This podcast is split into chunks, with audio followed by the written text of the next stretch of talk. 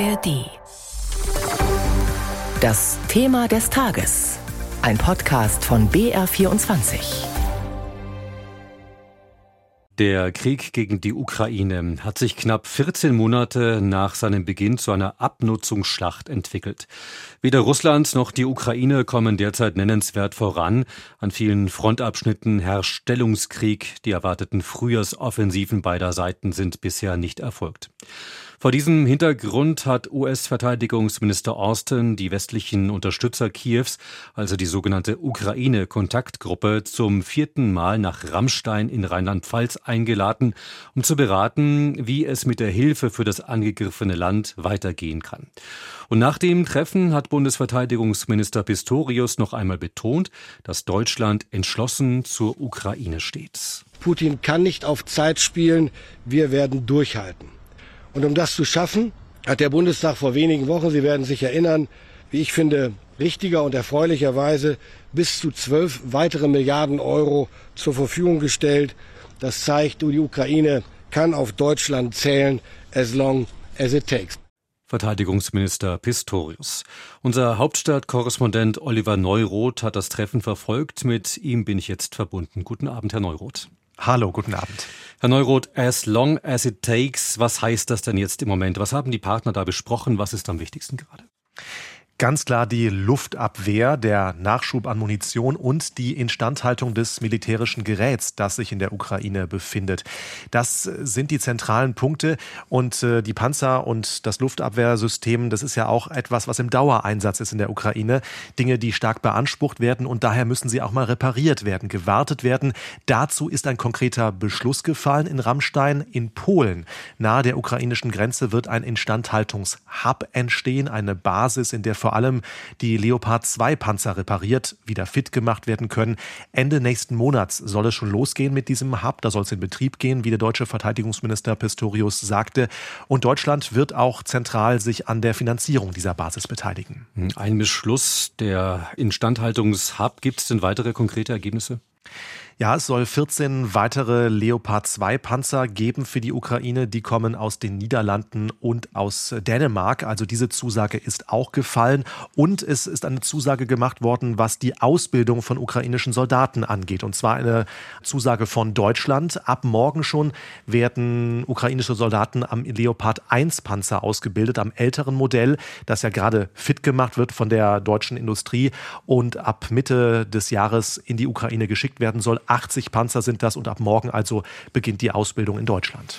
Pistorius hat ja, wie wir gehört haben, gesagt, die Unterstützung muss weitergehen. Das ist die eine Seite. Er hat aber zuletzt auch immer wieder gebremst und davor gewarnt, dass weitere Waffenlieferungen die Bundeswehr an ihre Grenzen bringt. Herr Neuroth, ist Deutschland jetzt also eher Bremser oder Vorreiter? Wenn wir auf die blanken Zahlen schauen, also wie viel militärisches Gerät Deutschland schon geliefert hat an die Ukraine, dann sind wir Vorreiter. Denn nur Großbritannien spielt mit in dieser Liga quasi und die USA, die noch deutlich mehr geschickt haben. Aber dass Deutschland sich hier nicht verstecken muss, das hat Pistorius heute klar gesagt in Rammstein. Die Zeitenwende sei Realität geworden, so hat er es selbstbewusst verkündet. Aber was wir natürlich auch wissen, so viel mehr hat die Bundeswehr dann auch nicht mehr zu bieten, denn seit Jahren ist ja bekannt, dass die Bestände an ihre Grenzen geraten, dass gespart wurde, dass wir also einfach nicht mehr so viel haben. Und äh, damit ist wohl auch klar, dass über die aktuellen Zusagen hinaus so viel dann wohl nicht mehr erfolgen kann. Schauen wir auf das Thema Kampfjets. Hat das heute eine Rolle gespielt? Ja, diese Forderung ist noch einmal formuliert worden von der ukrainischen Seite, die Forderung nach F-16-Kampfjets, vor allem aus den USA. Da hat die Ukraine ein Video ins Netz gestellt, quasi ein Werbevideo, was Richtung Westen sagen soll, bitte liefert uns diese Jets. Aber die USA bleiben da weiter zurückhaltend. Was klar ist, die Ukraine bekommt MiG-29 Jets, ein Modell sowjetischer Bauart, das früher schon mal in der Ukraine im Einsatz war, das viele Piloten des Militärs dort also kennen, worauf sie nicht speziell ausgebildet werden müssen. Aber Deutschland wird weiter keine Kampfflugzeuge schicken, so hat es Minister Pistorius noch einmal klargestellt. Die Tornados, die wir haben, die würden anderweitig gebraucht und die Eurofighter, ein modernerer Typ, der sei einfach sehr komplex. Äh, damit könnten ukrainische Piloten nicht einfach losfliegen. Also die Ausbildung, die Logistik am Boden ebenfalls wäre zu aufwendig. Also eine deutliche Ansage des Verteidigungsministers. Einschätzungen von unserem Hauptstadtkorrespondenten Oliver Neuroth waren das. Und wozu die Hilfe, über die in Rammstein diskutiert wurde, nötig ist, das zeigt sich in aller Brutalität im Osten der Ukraine. Dort stehen sich seit Monaten die ukrainischen und russischen Truppen erbittert gegenüber. Wie die Lage dort im Moment ist und wie es um die erwartete Frühjahrsoffensive steht, darüber berichtet jetzt aus Kiew Rebecca Barth. Es sind keine echten Schreie, keine echten Verletzungen. Doch das könnte sich bald ändern.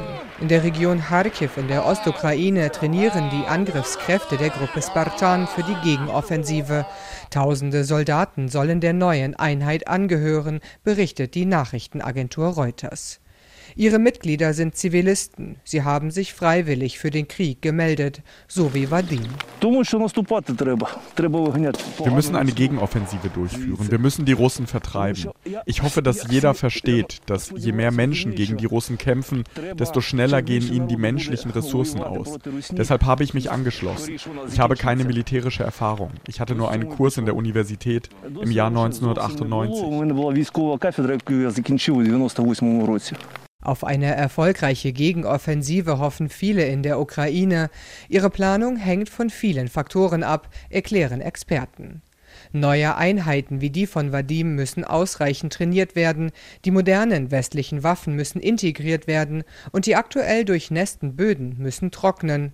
Und die Ukraine warte immer noch auf fehlende Militärtechnik aus dem Westen, erklärt der Militärexperte Mykola Bieleskov. Die Technik kommt erst seit relativ kurzer Zeit bei uns an, etwa seit März. Aber wir haben noch immer nicht alles erhalten, was uns versprochen wurde. Weder bei den Panzern noch bei gepanzerten Kampffahrzeugen noch bei Artillerie und Munition. Das spürt auch die Panzereinheit von Chleb. Die jungen Männer aus der Zentralukraine versuchen bei Bachmut das Vorrücken der Russen zu verlangsamen. Der brutale Kampf um die mittlerweile fast vollständig zerstörte Stadt tobt seit Monaten. Jeden Tag müssen die Ukrainer ein paar Meter Land abgeben. Beide Seiten erleiden enorme Verluste. Für viele ukrainische Soldaten kommen Waffen und Munitionslieferungen zu spät. Wie viele bereits getötet wurden, ist unbekannt. Die Ukraine nennt keine Zahlen. Die körperliche und mentale Belastung derjenigen, die überlebt haben, ist nach über einem Jahr Krieg enorm, sagt Grigori dem dänischen Fernsehen. Wir sind erschöpft nach einer so langen und harten Zeit, aber wir haben keine andere Wahl und die Männer wollen kämpfen. Durchhalteparolen also in der Ostukraine und um Russland weiter standzuhalten, braucht das Land weitere westliche Hilfe.